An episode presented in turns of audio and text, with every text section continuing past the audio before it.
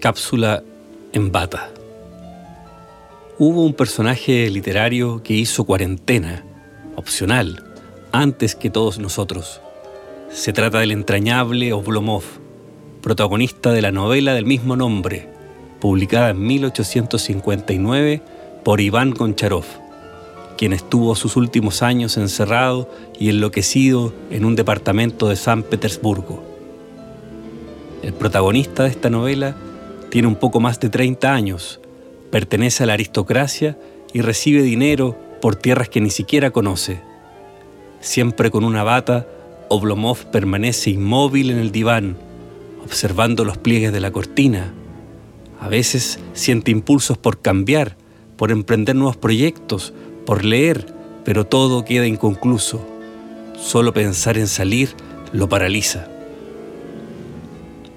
La novela de Goncharov crea un personaje tan real como el mismo Quijote Sancho, al punto que empezamos a entender y a justificar la desidia de Oblomov. Porque la verdad es que no es fácil salir y enfrentar la realidad, tampoco es atractiva la vida social y menos hacer labores domésticas. El narrador nos dice, pero ¿qué hacía Oblomov en casa? ¿Leía? ¿Escribía? ¿Estudiaba? Cuando caía en sus manos un libro, un periódico, los leía.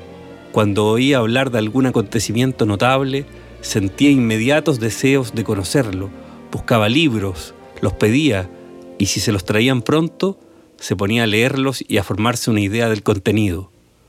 Un pequeño esfuerzo más y lo habría dominado del todo, pero no, acababa tumbándose mirando el techo, y el libro yacía junto a él, inacabado e incomprendido. Se enfriaba su entusiasmo con mucha mayor rapidez que se encendía y jamás volvía al libro abandonado. Según Tolstoy, Oblomov es una obra verdaderamente grande. No se había visto nada parecido en mucho, muchísimo tiempo.